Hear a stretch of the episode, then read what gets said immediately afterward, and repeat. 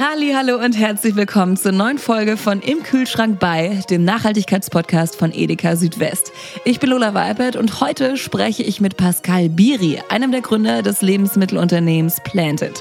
Also kommt mit und viel Spaß mit Im Kühlschrank bei Pascal Biri.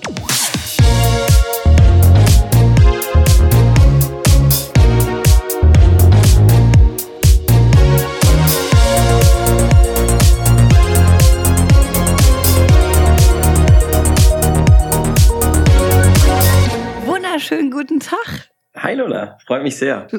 Ich freue mich auch unfassbar, weil ich habe so viele Fragen an dich. Ich finde, das ist so geil, was ihr macht, weil es einfach die Welt, finde ich, auch ein Stückchen besser macht in vielen, vielen, vielen Hinsichten.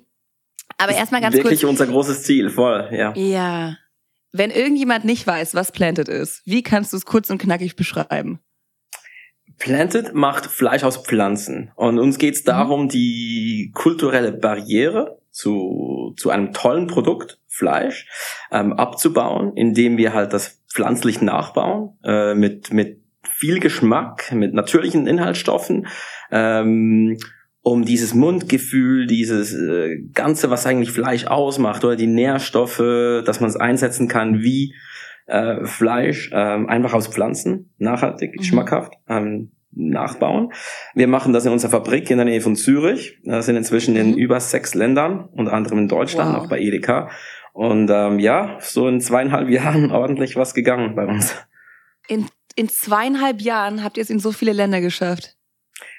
Ja, ich glaube, es ist eine Kombination zwischen mega gutem Team, coole Science, ähm, neue Produkte, die, die echt immer ich glaube, den, den pflanzlichen Bereich neu definieren und ähm, glaube ich auch den Nagel der Zeit getroffen mit, ähm, mit tollen Produkten, die den Leuten schmecken. In ganz vielen Ländern offensichtlich. Wahnsinn. Welche Länder sind es alle? Wir haben in der Schweiz angefangen tatsächlich. Dann mhm. ähm, ist Edeka auf uns zugekommen, sind nach Deutschland, in Österreich inzwischen, Italien, Frankreich und seit äh, Ende letzten Jahren auch in UK. Unglaublich. Und du bist einer von vier Gründern, ne? Also ihr wart vier insgesamt, die das miteinander gegründet haben. Genau, genau. Relativ eine äh, heterogene Truppe. Ich glaube, es ist mega wichtig, yeah. wenn man was gründet, genau. Und wie? Ja, da ist ne, jedes Zahnrad, was da falsch geht, kann dafür sorgen, dass die ganze Firma den Bach runtergeht. Deswegen umso wichtiger, dass, dass ihr alle dieselbe Sprache sprecht. Aber das tut ihr offensichtlich, weil es funktioniert unfassbar gut. Ich will natürlich unbedingt wissen, wie es dazu kam, wie ihr auf die Idee kamt, wie du selbst dazu stehst, ob du noch Fleisch isst oder nicht und so weiter. Aber wir starten erstmal mit einem ganz kurzen, lockerflockigen Fragenhagel. Ich hoffe, du bist nicht bereit. Let's try. Okay. Nummer eins, also immer ne, schön aus dem Bauch raus, am besten einfach gar nicht nachdenken, mach's wie ich immer, einfach nicht denken, sondern regelrecht ganz frisch aus okay. der Pistole rausschießen. Bist du, Punkt Nummer eins, Vor-Ort-Einkäufer oder Online-Shopper? Uh, bei Lebensmitteln definitiv Vor-Ort-Einkäufer. Sehr gut. Selbst kochen oder Essen bestellen? Selbst kochen lieber. Kannst du? Kannst du kochen? Ja, durchaus. Ja, ich mag's voll zu experimentieren und irgendwie neue Sachen auszubringen. Durchaus. Ja. Ach geil. Vielleicht hat das ja auch was mit eurem Produkt zu tun. Werden wir gleich erfahren. Frühaufsteher oder Nachteule? Buh, Nachteule. Ich habe eine ganze Masterarbeit immer bis morgens um sechs geschrieben und auch jetzt oh noch. Gott. Also ja, wenn so die die die Leute sagen um vier eine E-Mail, ist für viele so, ah, das ist die erste des Tages. Bei mir ist dann so die letzte.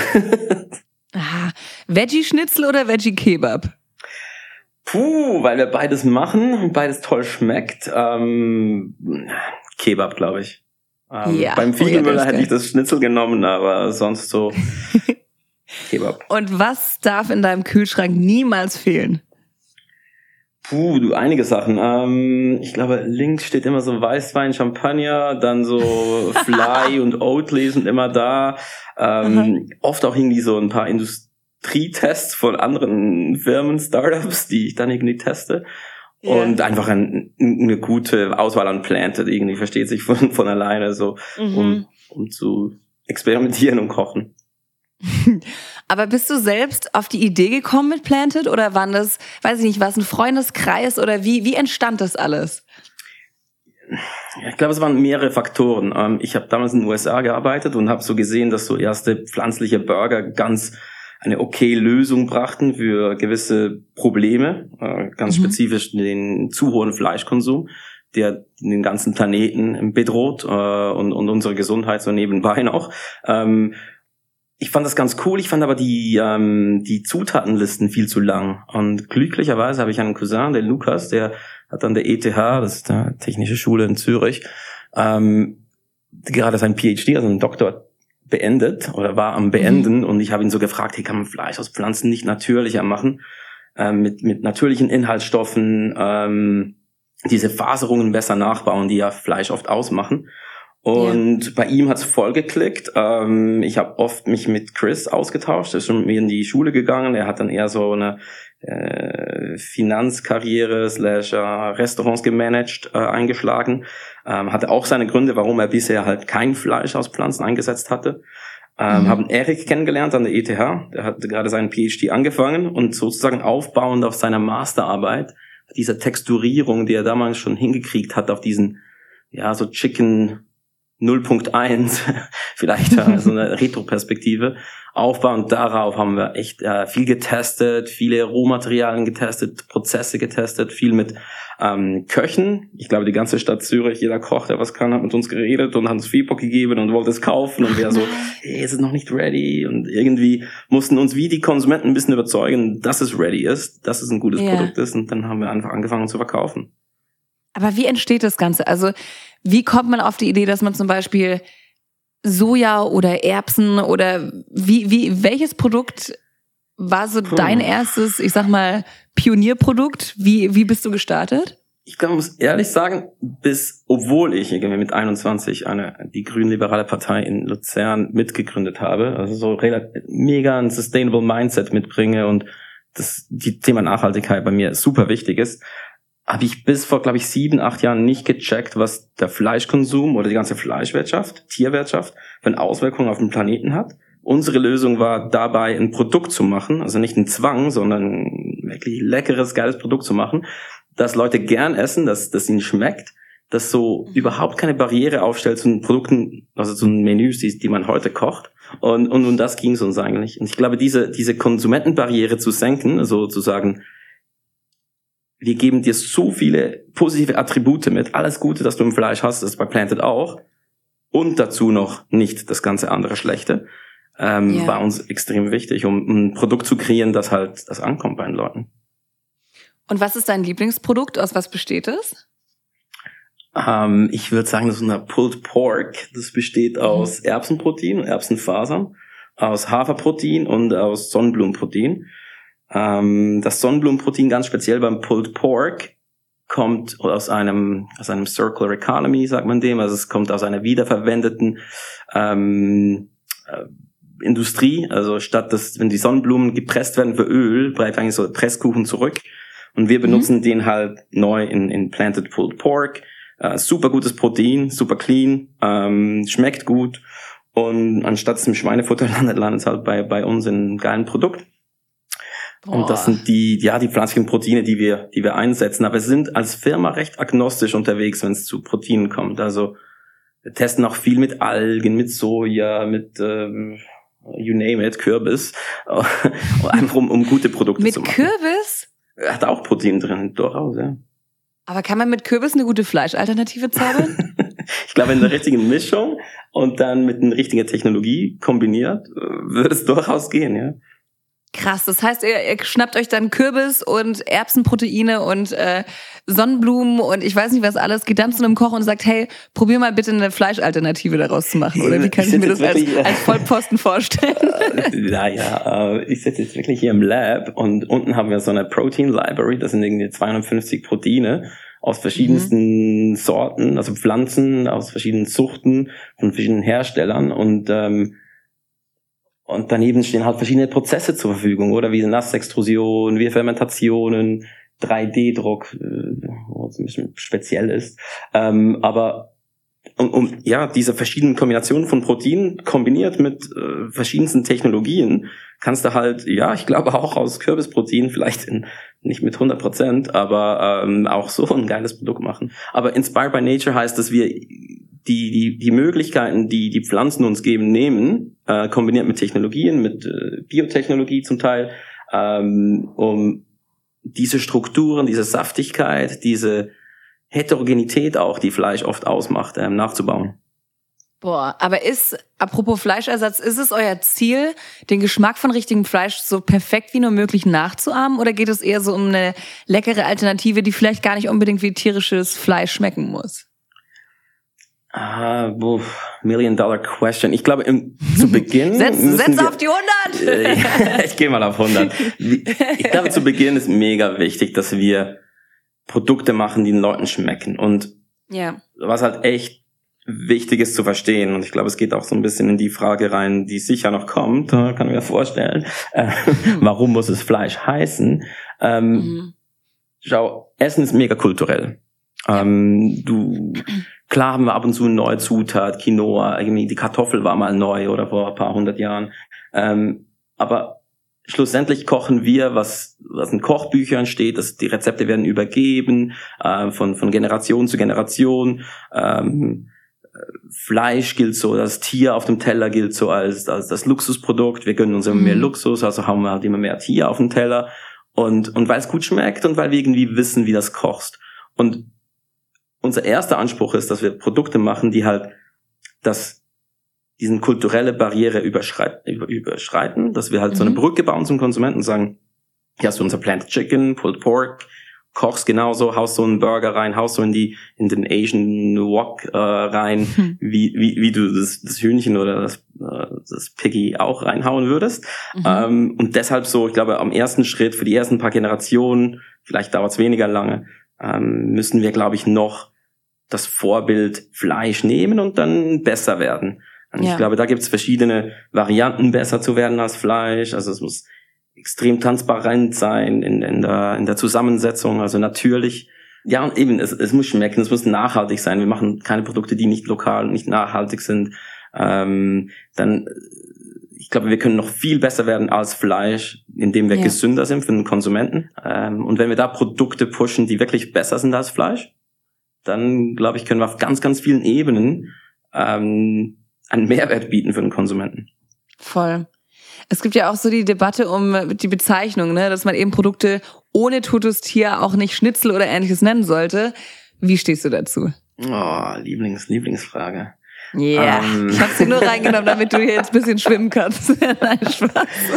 Hey, ich glaube, es geht wirklich wieder zurück auf diesen kulturellen Aspekt. Ähm, wie willst du es nennen, wenn es nicht ein Schnitzel ist? Äh, mhm wie baust du diese Brücke zum Verbraucher? Wie brauchst, wie bindest du ein, wie, wie sprichst du zum Koch, der gelernt hat, mit, mit ähm, Hähnchen, Händel, Hähnchen geschnetzeltem und zu kochen und, mhm. Und jetzt setzt du ihm das genau gleich aus pflanzlichen Quellen vor und der wird einfach wissen, was es ist, oder? Er wird wissen, wie ich es zubereite.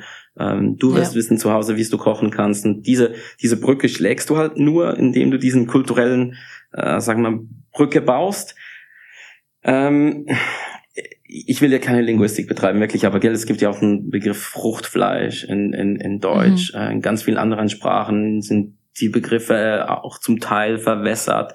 Also jetzt Fleisch muss ein totes Tier sein, das würde ich so nicht unterschreiben. Ähm, ja. Schnitzel schon gar nicht, das ist einfach paniert. Ich glaube, das ist wichtig. Und, und wir sind der Meinung, dass wir ähm, über die positiven Attribute, die wir mitgeben, so eben die, die hohe 27 Gramm Protein pro 100, also wirklich einen hohen Proteingehalt, wie, wie du auch eine Hähnchen, Hähnchenbrust hast. Ähm, zusätzlich Nahrungsfasern, also Ballaststoffe mitgeben, wenig Fett, ähm, kein Cholesterol, äh, B12 mhm. fermentieren wir noch hinzu, also so fehlt dir wirklich nichts in der Ernährung.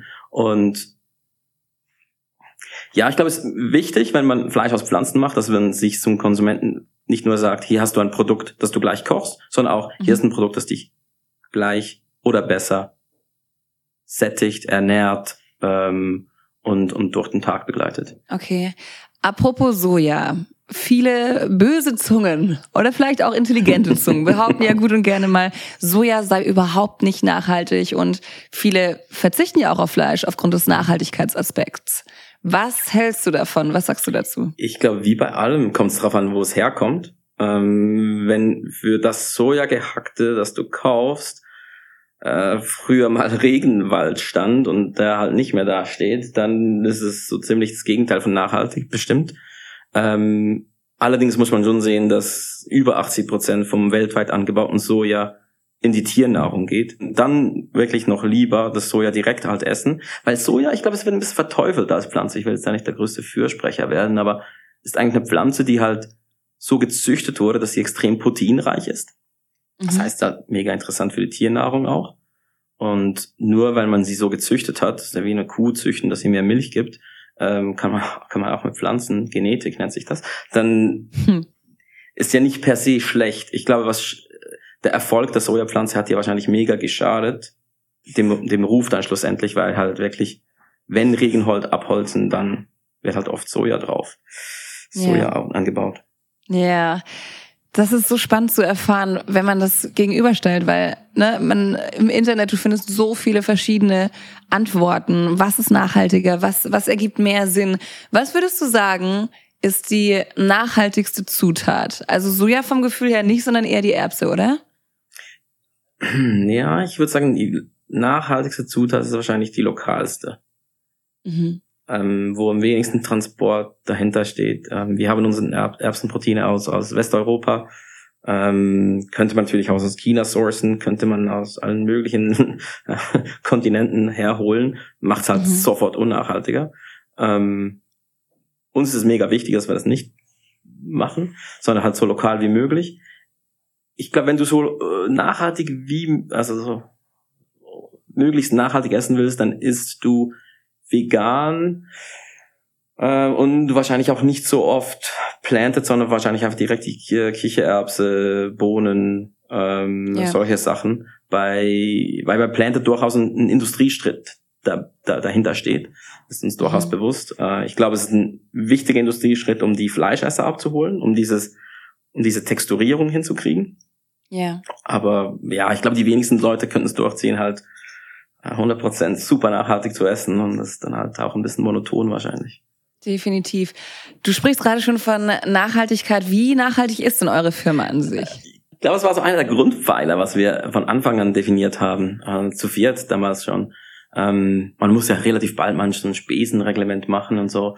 Und das haben wir dann ganz brav beim Kanton abgesegnet und äh, hier in der Schweiz. Und da steht zum Beispiel drin, ey, es wird auf Spesen sicher kein, kein Fleisch Konsum, äh, Tierkonsum zugelassen.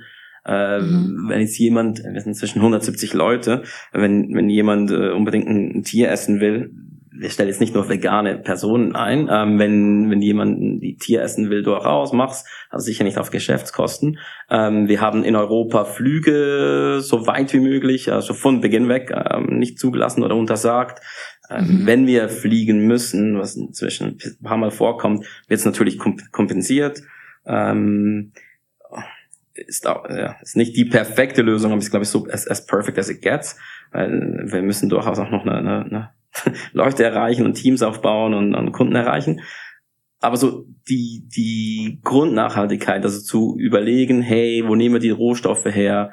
Ähm, haben wir Leder im Büro? Fahren wir, äh, ich glaube, unser ganze Salesflot ist mit der mit Elektroautos unterwegs, mit, mit einem tollen, cool. ich sage jetzt nicht welche Marke, äh, aber die meisten hm. Leute haben eine Riesenfreude, bei uns in Sales zu arbeiten, weil sie so einen, einen schnellen Flitzer bekommen.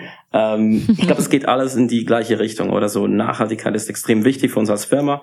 Ähm, Nachhaltigkeit kann Spaß machen äh, und ist schlussendlich auch das Richtige zu tun.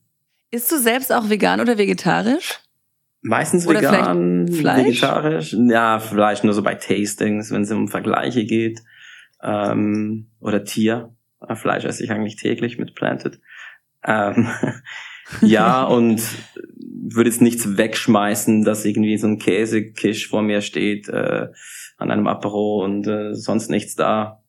Will ich jetzt nicht. Aber mir geht's mega drum, dass ich nicht zum wie sagt man dem, zu, zur Nachfrage beitrage. Oder indem du was bestellst oder indem du äh, was kaufst, tragst du zur Nachfrage bei. Also wird irgendwer wieder das irgendwie ins Regal legen oder irgendwo Tier hochziehen. Und ähm, das ist mir persönlich mega wichtig, dass ich da nicht die Nachfrage befeuere.